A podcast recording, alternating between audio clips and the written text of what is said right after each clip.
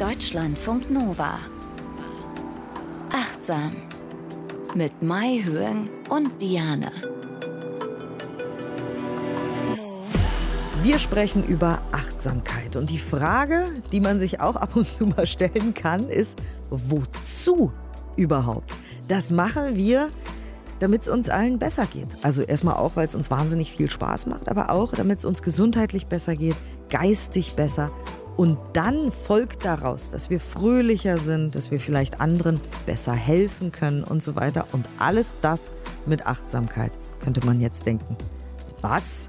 Wie soll denn das gehen, Diane? Aber, Mayhörn, das ist unsere Erfahrung, oder?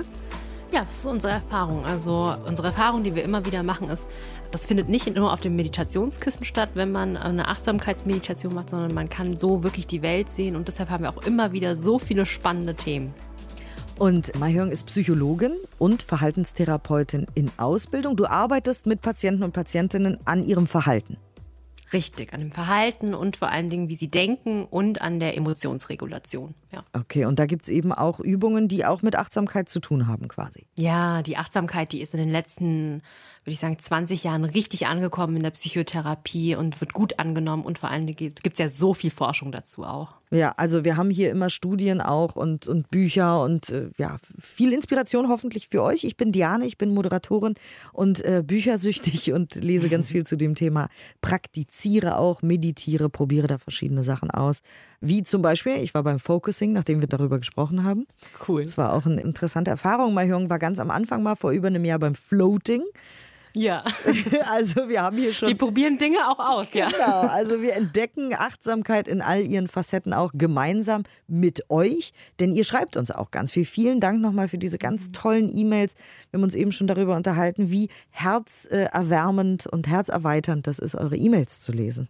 Ja, vielen, vielen Dank. Es macht wirklich, also es macht so auch sehr viel Spaß, aber dann noch so ein schönes, liebevolles Feedback zu bekommen, das ist sehr, sehr motivierend. Also wenn ihr uns erzählt, dass ihr die Übung macht wirklich oder dass ihr mit eurer Familie da über Achtsamkeit sprecht oder so, das ist so toll und äh, bewegt uns sehr. Achtsam at deutschlandfunknova.de, falls ihr uns eine Mail schreiben wollt, dann freuen wir uns sehr.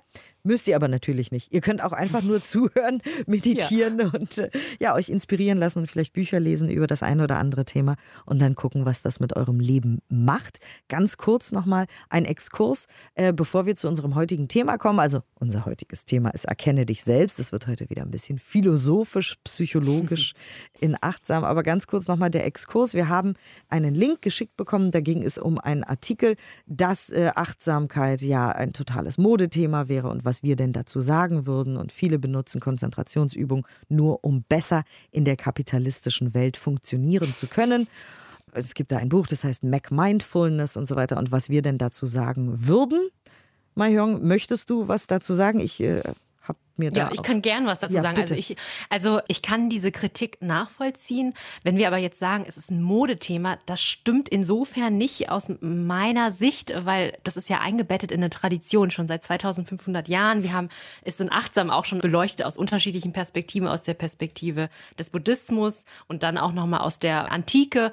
Und so sehen wir das auch. Also wenn wir beide darüber sprechen, äh, denke ich, haben wir auch die Haltung, dass es eingebettet ist in einer Tradition. Was jetzt halt kommt in den letzten Jahren ist äh, zunehmend Forschung, weil es einfach möglich gemacht wird, dass man jetzt zum Beispiel FMRT-Studien irgendwie durchführen kann.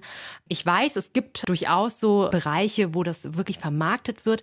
Aber wenn wir hier von Achtsamkeit sprechen und äh, auch diese Übungen ähm, mit euch teilen, dann immer mit dem Gedanken, wie könnt ihr gut für euch sorgen, um aber auch in die Welt zu gehen, ja, dass wir alle einfach ein bisschen die Welt auch verbessern. Aber das geht nur, wenn es uns selbst besser geht. Und mit dem Verständnis gehe ich zum Beispiel daran. Und übrigens bin ich auch praktizierende Buddhistin. Also all das, was ich hier so schreibe, habe ich sehr wohl eingebettet in meinem Kontext. Ich habe es als erstes die Achtsamkeit über den Buddhismus erfahren und praktiziere einfach immer noch im Buddhismus, ja. Und ich, was ich noch dazu sagen wollte, ist, dass natürlich alles vermarktbar ist. Also wenn wir mhm. mal jetzt ein anderes Beispiel nehmen, wie zum Beispiel Sport. Wir alle wissen, es ist mit Studien bewiesen, dass Sport gut ist für uns. Es hebt die Stimmung, es hilft ja, gegen Stimmungsschwankungen, Depressionen und so weiter. Es äh, erhöht die Energie und die, den Sauerstoff zum Beispiel äh, in unserem Körper und so weiter. Jetzt gibt es natürlich Leute, die Sport vermarkten. Es gibt Sport-Apps, es gibt Fitnessstudios, es gibt Leute, die mit Sportzubehör sehr viel Geld verdienen. Das ist mhm. halt so.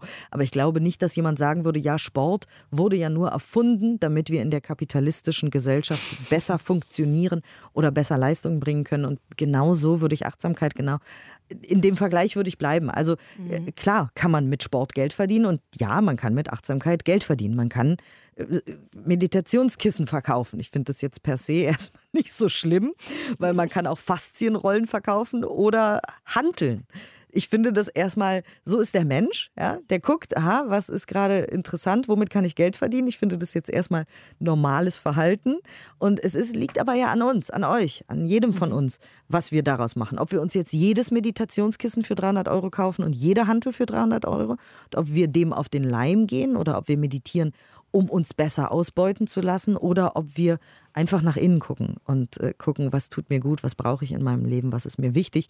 Ist mir dieses Meditationskissen wichtig? Brauche ich das unbedingt? Oder möchte ich einfach nur gucken, wie es mir heute geht, wie ich mich fühle und wie ich vielleicht äh, die Menschen in meinem Umfeld noch ein bisschen glücklicher machen kann, weil ich ausgeglichener bin, weil es mir besser geht, weil ich gesundheitlich fit bin für meine Familie, für mich, für mein Wohlbefinden und so weiter. Also ich glaube, es ist einfach ganz viel, liegt es an uns, wie wir Sport mhm. machen. Und auch ganz kurz noch, äh, dann ist dieser Exkurs auch vorbei. Wir haben ja auch über Selbstliebe gesprochen und so weiter, um in diesem Sportbeispiel zu bleiben. Mache ich Sport, weil ich meinen Körper hasse, dann ist Sport natürlich schlecht, weil dann ist es eine wahre Qual. Da muss ich so und so viel Cardio pro Tag machen und so und so starke Gewichte heben, um mich vielleicht am Ende des Tages schön zu fühlen, weil ich dann die Muskeln habe, die ich will? Oder mache ich Sport, weil ich mich liebe, also weil ich mir was Gutes tun will, weil ich mir damit zeigen will, dass ich für mich da bin und weil ich weiß, dass am Ende dieser Reise etwas Gutes steht? Also wie gesagt, Sport und Achtsamkeit sind da ganz ähnlich, würde ich sagen. Mhm. Und äh, niemand steht morgens auf und sagt, Sport ist böse. Und genauso ja, genau. ist natürlich Achtsamkeit auch äh, weder etwas, was nur äh, dem Kapitalismus dient, genauso wenig wie Sport. So, erkenne dich selbst, haben wir uns überlegt. Ja. Äh, ich habe nämlich den Ausspruch Gnoti se auton gelesen. Ich habe es vielleicht falsch ausgesprochen. Se auton. Das bedeutet, ich richtig, ja. ja? Okay. ja, ja. Das bedeutet, erkenne dich selbst. Und das ist eine viel zitierte Inschrift am Apollo-Tempel. Und was wir hier in Achtsam machen, ist ja auch uns selbst erkennen. Und deswegen wollte ich da unbedingt drüber sprechen. Was heißt das? Wie geht das? Wie kann ich mich denn eigentlich mal hören? Und da ist natürlich eine Psychologin, die beste Ansprechpartnerin äh, auf dem Weg dorthin, weil sich selbst erkennen ist ja eben auch gut für uns, weil wir dann in uns ruhen, weil es uns dann besser geht. Also diese Forderung ist auch schon, wie gesagt, am Apollo-Tempel von Delphi sehr alt.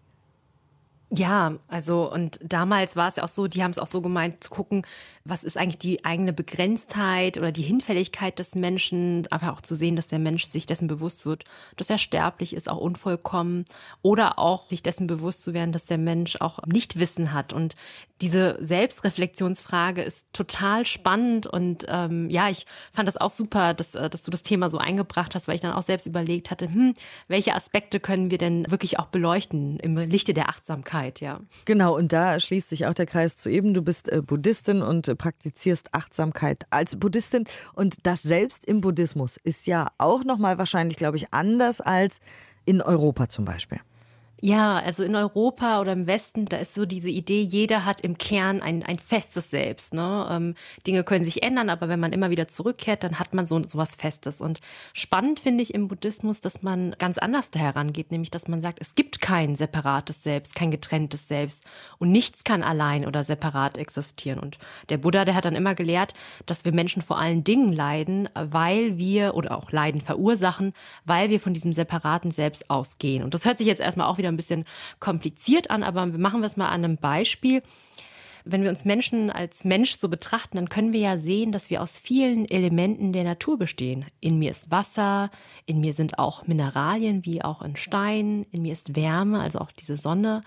Und wenn ich diese Einsicht habe, dass die Natur auch in mir besteht und also aus Nicht-Selbstelementen, ist es ganz natürlich, dass man sich ja um die Umwelt kümmern will, weil da dieses Verständnis ist, wenn die Erde leidet, die Umwelt leidet, dann leide auch ich, weil ich nicht getrennt bin. Ja, und das finde ich super spannend. Ja, wollte ich euch nochmal als äh, Thema reingeben. Ja.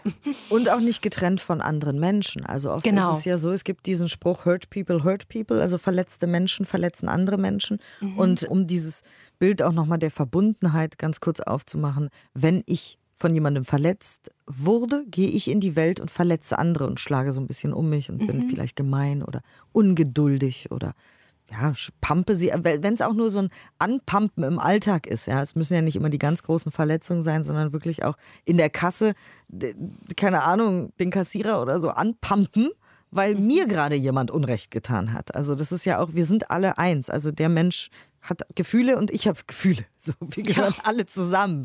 Das ist jetzt nicht so, dass der aus Stein ist und ich aber total emotional. Also nur um auch dieses, wir sind nicht getrennt voneinander. Wir sind alle irgendwie, ja, zusammen. Also die Frage ist, was hat eben diese Selbsterkenntnis mit Achtsamkeit zu tun? Ist, wenn man achtsam mit sich umgeht, dann ist man schon mal auf einem guten Weg, sich selbst zu erkennen, wahrscheinlich, oder? Ja, sicherlich. Also ich finde, wenn man als Metapher ähm, zum Beispiel so einen ruhigen Bergsee ähm, hinzuzieht, also ein Bergsee, wenn der ruhig ist, dann spiegelt der alles drumherum.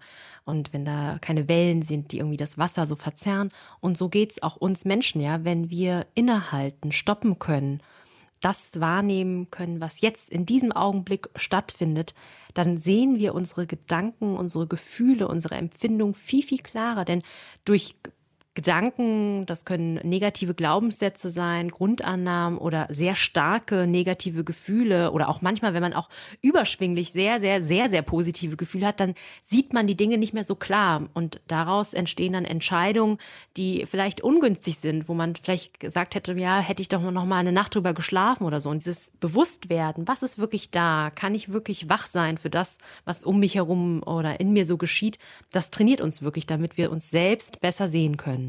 Also wir müssen quasi in die Stille gehen, um uns selbst zu finden, als ersten Schritt quasi. Mhm. Ja, in die Stille stoppen, mal innehalten, ja, und nicht irgendwie tausend Sachen auf einmal machen.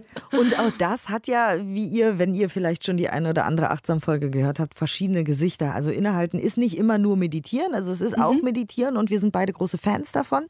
Ich finde es wirklich immer wieder faszinierend, wie man sich runterholen kann mit so einer Meditation. Aber es ist auch einfach mal stoppen, weil du eben stoppen gesagt hast, stehen bleiben.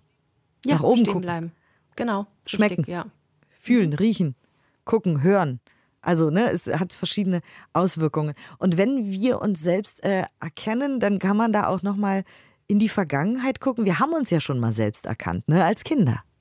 Mhm, ja, und das finde ich, es ist so ein süßes Experiment. Eines der berühmtesten, der sogenannte Spiegeltest, ja. Da macht man Markierungen an dem Körper der per Testperson, also es ist ein kleines Kind dann, ja. Und wenn die Person, das Kind, guckt dann in den Spiegel und wenn das dann versucht, diese Markierung wegzumachen, ist das ein Indiz dafür, ein Hinweis, dass das Kind im Spiegel sich selbst wahrnehmen kann und nicht denkt, dass es eine andere Person ist. Und Kinder bestehen diesen Test in der Regel bereits im Alter von zwei Jahren. Und das deutet dann darauf hin, dass sie die Existenz ihres eigenen Körpers dann wirklich verstehen. Und diese Fähigkeit, sich im Spiegel zu erkennen, sagt auch voraus, wie oft Kinder das Personalpronomen ich, mich, mein und, äh, und so weiter sagen. Und dieses Experiment gibt uns auch die Information, wie wichtig es ist, ein Bewusstsein für unseren eigenen Körper zu haben. Das ist quasi die Vorstufe zu einem allgemeinen Selbstbewusstsein, einer Selbsterkenntnis quasi. Und auch da kann man solche Übungen machen, wie Bodyscan oder so. Also diese Richtig. Übungen, die wir hier auch in Achtsam immer machen, ne? Mhm, genau, ja. Je mehr wir unser Gewahrsein, unser Bewusstsein auf unsere Körperprozesse schärfen, desto mehr wissen wir, ah, da passiert gerade das und ich kenne mich dann einfach besser, ja. Ich weiß, so, und so ticke ich. Ja. Am Ende übrigens dieser Folge gibt es auch wieder eine Übung natürlich, die sich mal ja. extra für uns hat einfallen lassen. Da freue ich mich auch schon immer drauf.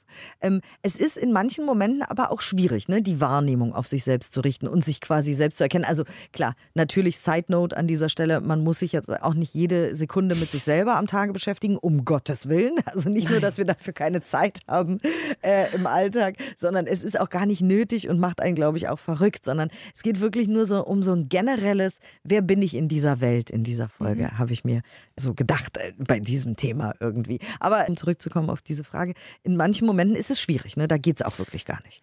Ja, es ist schwierig, beispielsweise bei Aufgaben, die wir sehr, sehr automatisch durchführen, weil man es dann einfach tut. Ne? Das ist dieser Autopilot, von dem wir oft sprechen, in achtsam. Wenn wir Dinge schon ganz, ganz oft gemacht haben, sie zu einer Gewohnheit werden, das kann Autofahren sein, Klavierspielen sein oder so. Man guckt nicht mehr genau auf die Details. Das können wir aber wieder auf andere Dinge in unserem Leben beziehen, beispielsweise Beziehungen, die schon lange da sind. Ja, dass wir dann nicht mehr gucken und hinterfragen, wie verhalte ich mich eigentlich? Bin ich eigentlich noch der oder die liebevolle Partnerin, die ich am Anfang sein wollte. Und da immer wieder auch innehalten und gucken, hey, was macht mich gerade aus? Was fühle ich eigentlich? Was sage ich eigentlich? Wie verhalte ich mich? Oh ja, das ist, glaube ich, auch in Familienkonstellationen ganz wichtig. Ne? Ja, genau, ja. Und was auch hinderlich sein kann, sind unsere verzerrte Wahrnehmung, die wir über uns selbst haben. Das können dann Glaubenssätze sein. Also da sieht man auch, wie Fremd- und Selbstwahrnehmung total auseinanderklaffen können. Und Ursachen für solche negativen Grundannahmen können äh, natürlich Lernerfahrungen sein, die wir im Laufe unseres Lebens gemacht haben. Beispielsweise, wenn jemand denkt, ich bin total unfähig, ich bin voll der Loser.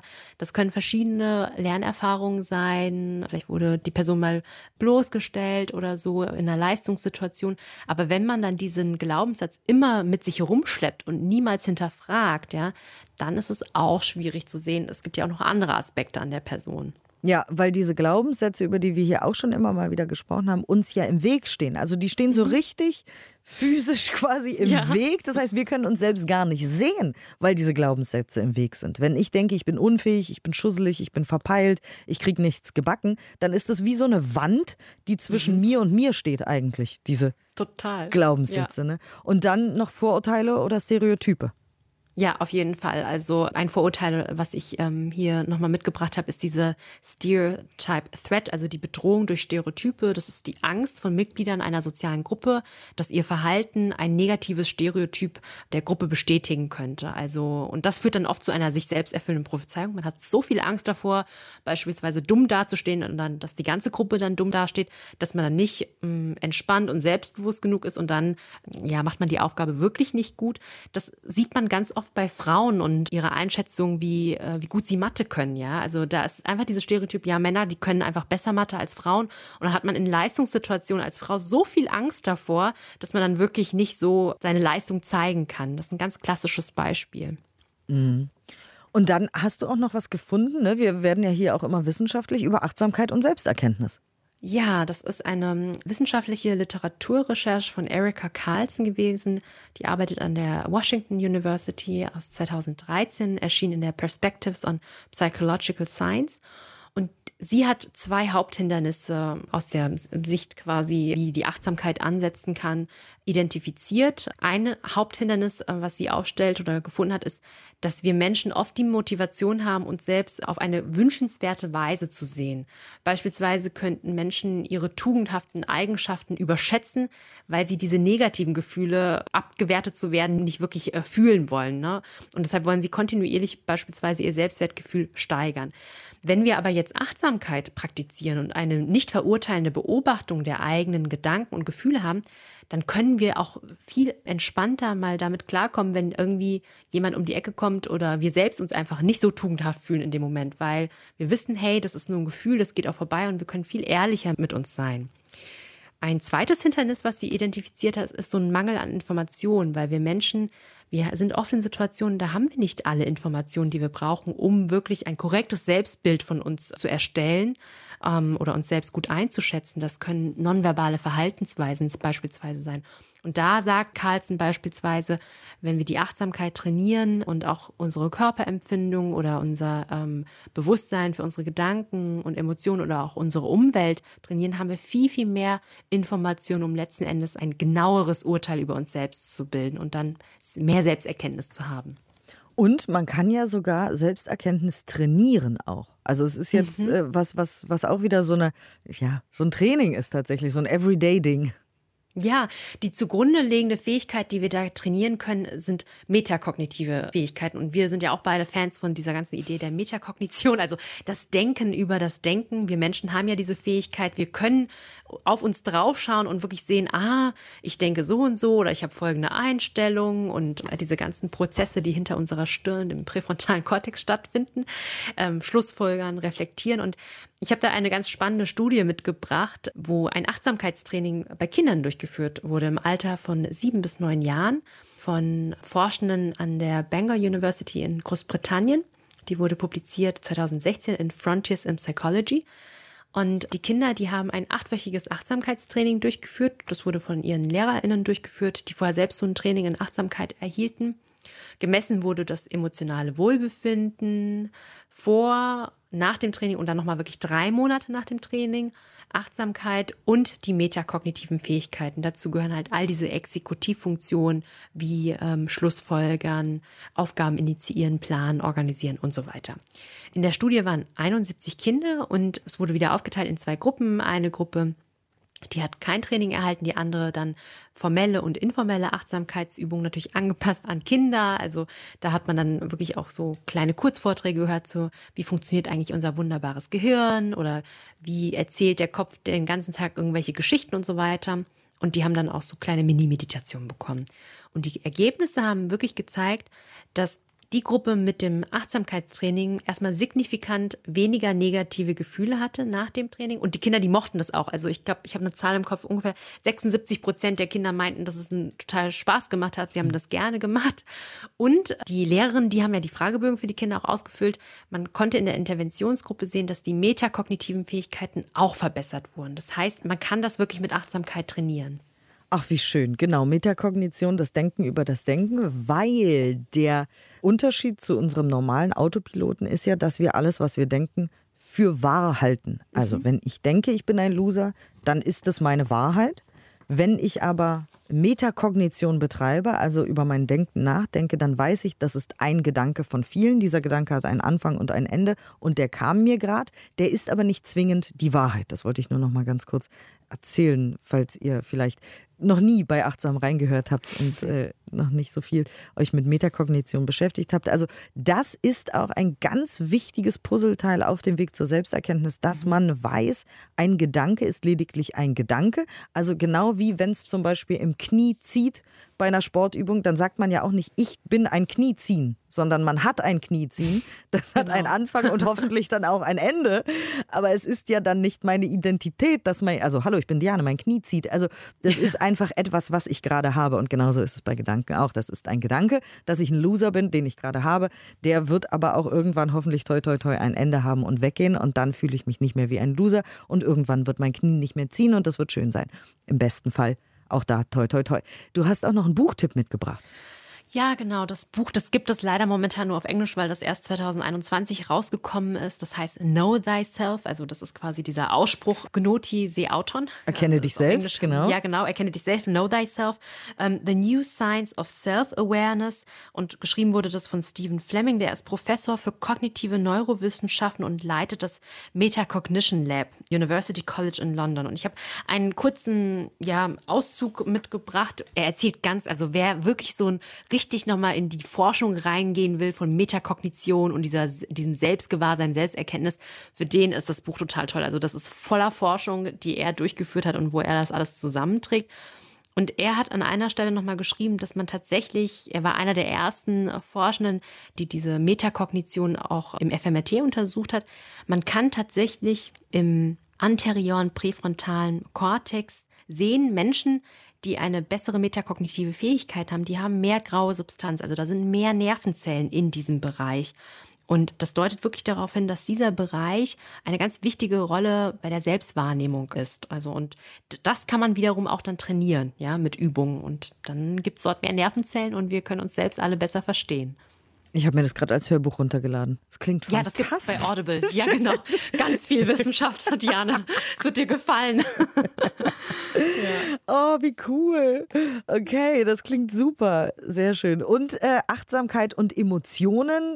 Auf dem Weg zur Selbsterkenntnis stehen ja auch Emotionen immer ganz wichtig hoch im Kurs und sind einfach ja. Äh, ja relevant auf dem Weg dorthin. Genau, genau wie du eben gesagt hast, dass diese Gedanken, die wir haben, auch nur kommen und gehen. Das Gleiche gilt ja mit Emotionen. Wenn wir an den Emotionen so festhalten, anhaften und denken, oh Gott, mir wird es immer so schlecht gehen und ich definiere mich durch und durch nur mit dieser Emotion, dann ist es sehr, sehr schwierig und es, ähm, es verzerrt wirklich unsere Sicht auf die Dinge. Und was wir auch immer wieder in der ähm, Therapie so mit unseren Patientinnen üben, ist so das sogenannte Emotional Surfing, dass man sich vorstellt, eine Emotion, die kommt wie so eine Welle, ja, und irgendwann erreicht sie ähm, den Peak, die höchste Stufe, dann ist es vielleicht ganz, ganz unangenehm. Das können Gefühle wie Ärger sein, Angst, Hilflosigkeit, aber dann bricht die Welle auch und die geht auch vorbei, ja. Und solche starken Emotionen, die lösen natürlich auch Stress aus und, und da habe ich eine Studie mitgebracht ähm, von Hölzel et al. 2011, erschien in der Psychiatry Research äh, Neuroimaging und da wurde gezeigt, Meditierende, die an einem MBSR-Kurs teilnahmen, hatten auch hier wieder mehr graue Substanz, also Hirnzellen, im Hippocampus und im Vergleich zu Kontrollpersonen. Und dieser Hippocampus, mm, das ist ein wichtiger Teil wieder des limbischen Systems, eine wichtige Rolle für Emotionen und auch die Beurteilung von Situationen. Also wie stark wir emotional reagieren, wird in diesem Zentrale quasi, in diesem Bereich entschieden. Und Menschen, die regelmäßig meditieren, die reagieren einfach viel, viel gelassener auf eine Emotion, die kommt. Also die springen da nicht direkt rein. Und die Forschenden, die haben dann einfach wirklich zusammengefasst, es ist eigentlich die Fähigkeit, Situationen sehr differenziert wahrzunehmen und besser auf Stresssituationen zu reagieren. Toll, ne? Ach, total. Das ist so schön. Also erkenne dich selbst ist das Thema unserer heutigen Folge. Und es gibt natürlich auch ganz konkrete Übungen. Also gerade du als Psychologin und Verhaltenstherapeutin hast da jetzt auch einiges für uns zusammengestellt, weil dieses Selbsterkennen ne, ist ja natürlich einerseits total philosophisch und wir können uns mhm. auf einen Stein setzen und darüber reden und so weiter. Aber man kann auch einfach das trainieren und machen. Und wie wir eben gehört haben, haben wir dann mehr graue Zellen und wir sind gelassener. Es ist also auch besser am Ende des Tages für unseren Blutdruck, um mal ja. ganz konkret zu werden. Sich selbst erkennen ist gut für unseren Blutdruck. Das ist ein schöner Satz. Ja, der, ist, der ist noch mal kurz zusammenfasst. Äh, also es ist auch einfach gesund, sich mit sich selber auseinanderzusetzen und nicht alles, was man denkt, für bare Münze zu nehmen. Was auch ein altmodischer Spruch ist, fällt mir gerade auf. Egal, also sich selbst zu ernst zu nehmen in dem Zusammenhang. Ähm, und zwar können wir erstmal anfangen mit Körperwahrnehmung stärken. Ja, also ganz klassisch, wir können den Bodyscan durchführen. Wir haben auch in einer der Achtsamkeitsfolgen habe ich auch mal einen äh, Bodyscan angeleitet. Das bedeutet nochmal für alle, die den Begriff Bodyscan nicht kennen, wir gehen wie ein Scanner, also eines Kopierers oder so, den Körper von Kopf bis Fuß durch und fühlen einfach mal rein, welche Empfindungen jetzt in diesem Moment da sind. Wir fangen mit dem Kopf an, gehen runter die Stirn, Augen, Ohren und so weiter runter und erlauben uns wirklich innezuhalten, eine kurze Pause zu machen. Ich finde diese Pausen sehr, sehr zentral. Ja, man kann auch, wenn man jetzt gerade von der Arbeit nach Hause gekommen ist oder wenn man im Homeoffice ist, mal gucken, dass man mm, mindestens mal jede Stunde kurz aufsteht, sich mal bewegt und dann guckt, hm, wie fühlt sich mein Körper jetzt an? Und es kann manchmal echt helfen, so eine Achtsamkeitsglocke zu installieren, die einfach immer wieder klingelt, dass man sich daran erinnert, hey, ich habe doch einen Körper, ich fühle mal rein.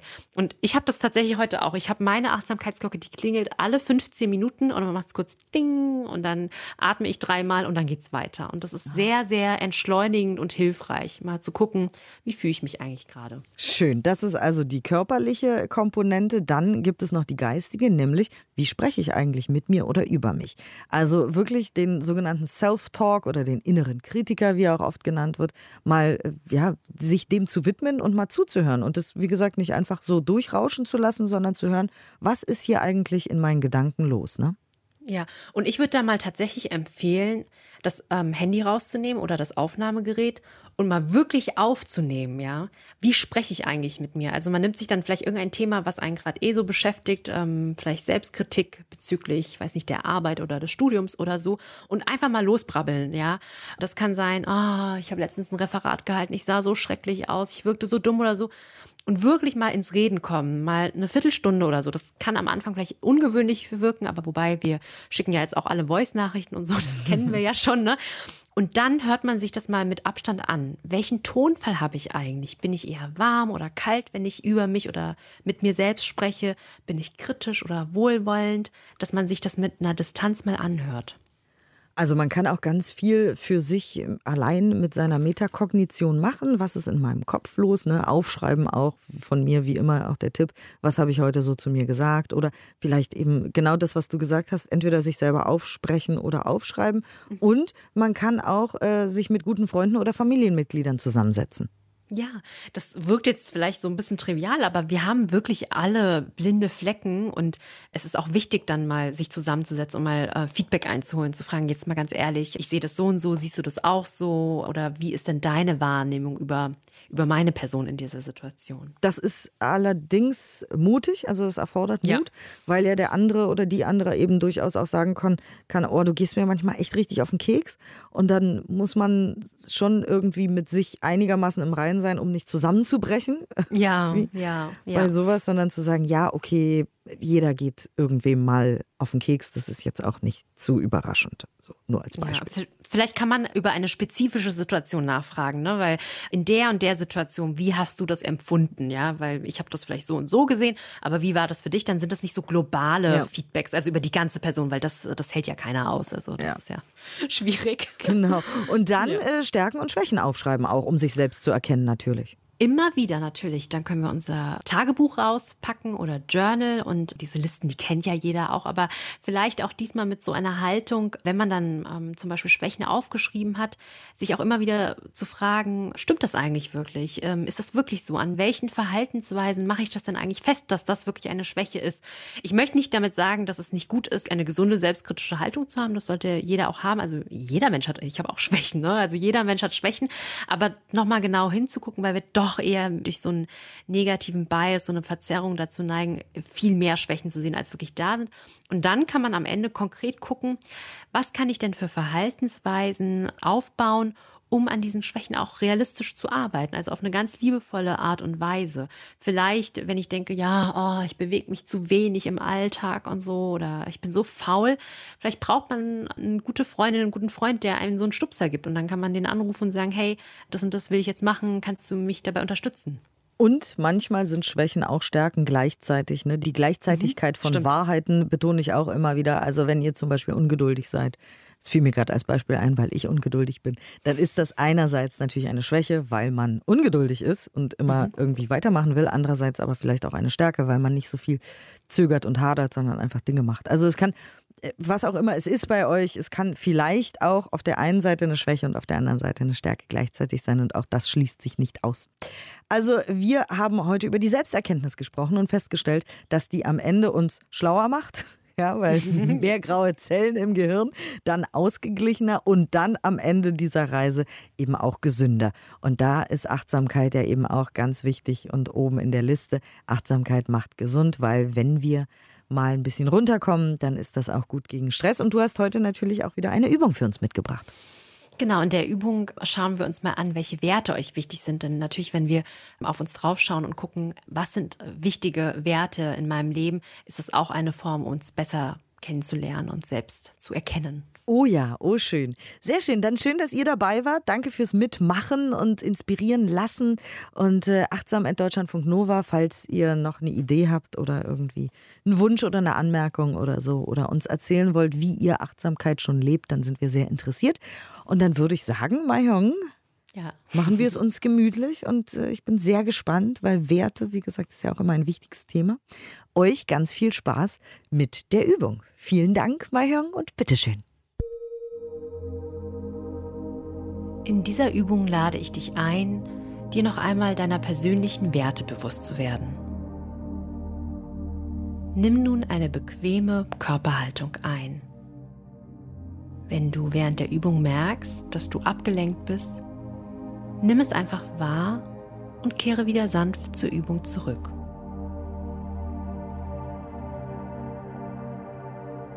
Lenke nun deine Aufmerksamkeit sanft auf deine Atmung.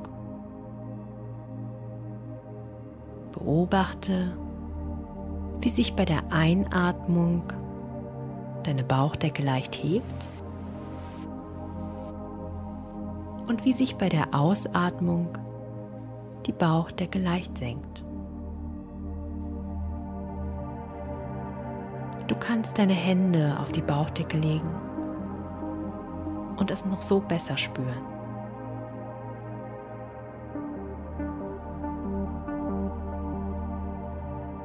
Und nun werde ich dir eine Reihe von Werten aufzählen.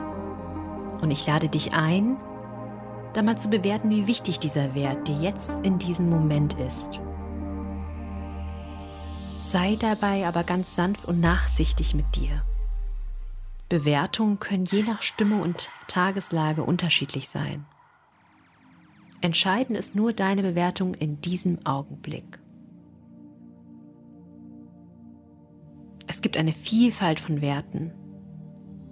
Wenn ich sie nun aufzähle, stelle dir vor, dass wir gemeinsam ein Buch durchblättern, Seite für Seite.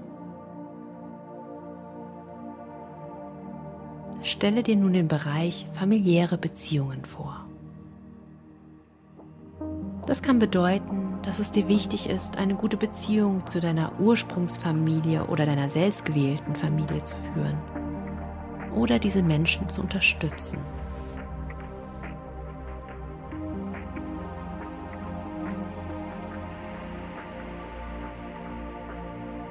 Wie ist es mit Partnerschaften und oder Freundschaften? Dazu kann gehören, dass es dir wichtig ist, eine liebevolle Beziehung zu führen oder dich mit deinen Freunden auszutauschen, dich unterstützt zu fühlen und selbst zu unterstützen.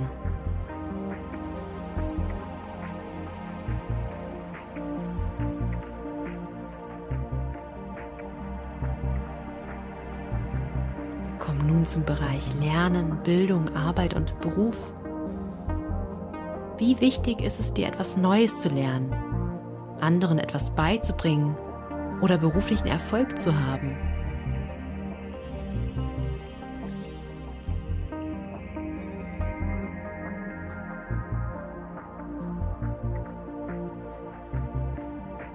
Wie sieht es mit deinen Hobbys aus?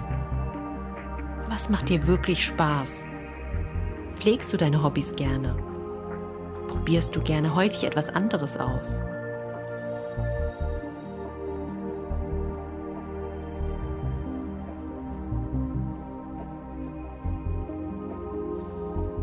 Wie wichtig ist dir der Bereich Natur und Umwelt? Das kann zum Beispiel bedeuten, dass es dir wichtig ist, die Umwelt zu schützen oder selbst oft in der Natur zu sein.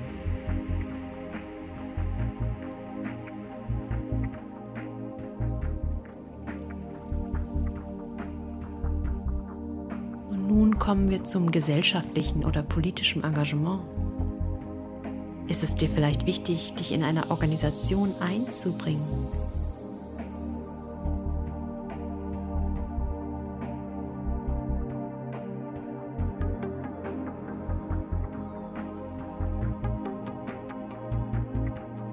zuletzt kommen wir zum körperlichen und geistigen Wohlbefinden. Dazu kann Sport, ausreichende Erholung und eine gesunde Ernährung zählen.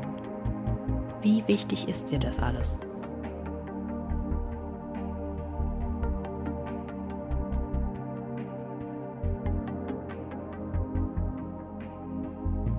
Geh noch einmal in dich ob vielleicht ein Wert noch nicht genannt wurde, der dir sehr wichtig ist.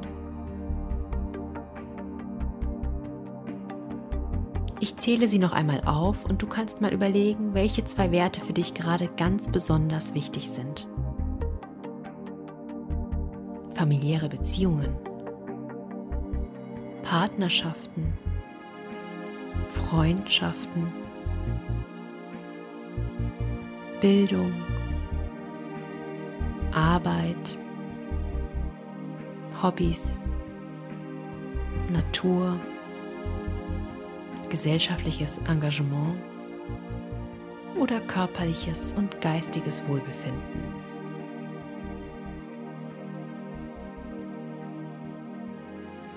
In schwierigen Situationen kannst du dir deiner Werte immer wieder bewusst werden und dir überlegen, wann du das letzte Mal deinen Wert umgesetzt hast.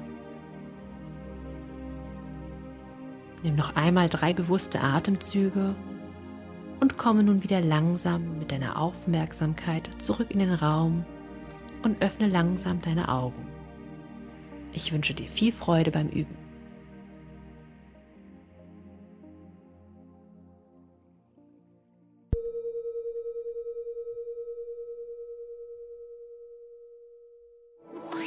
Deutschlandfunk Nova. Achtsam. Jeden Donnerstag neu. Auf deutschlandfunknova.de und überall, wo es Podcasts gibt. Deine Podcasts.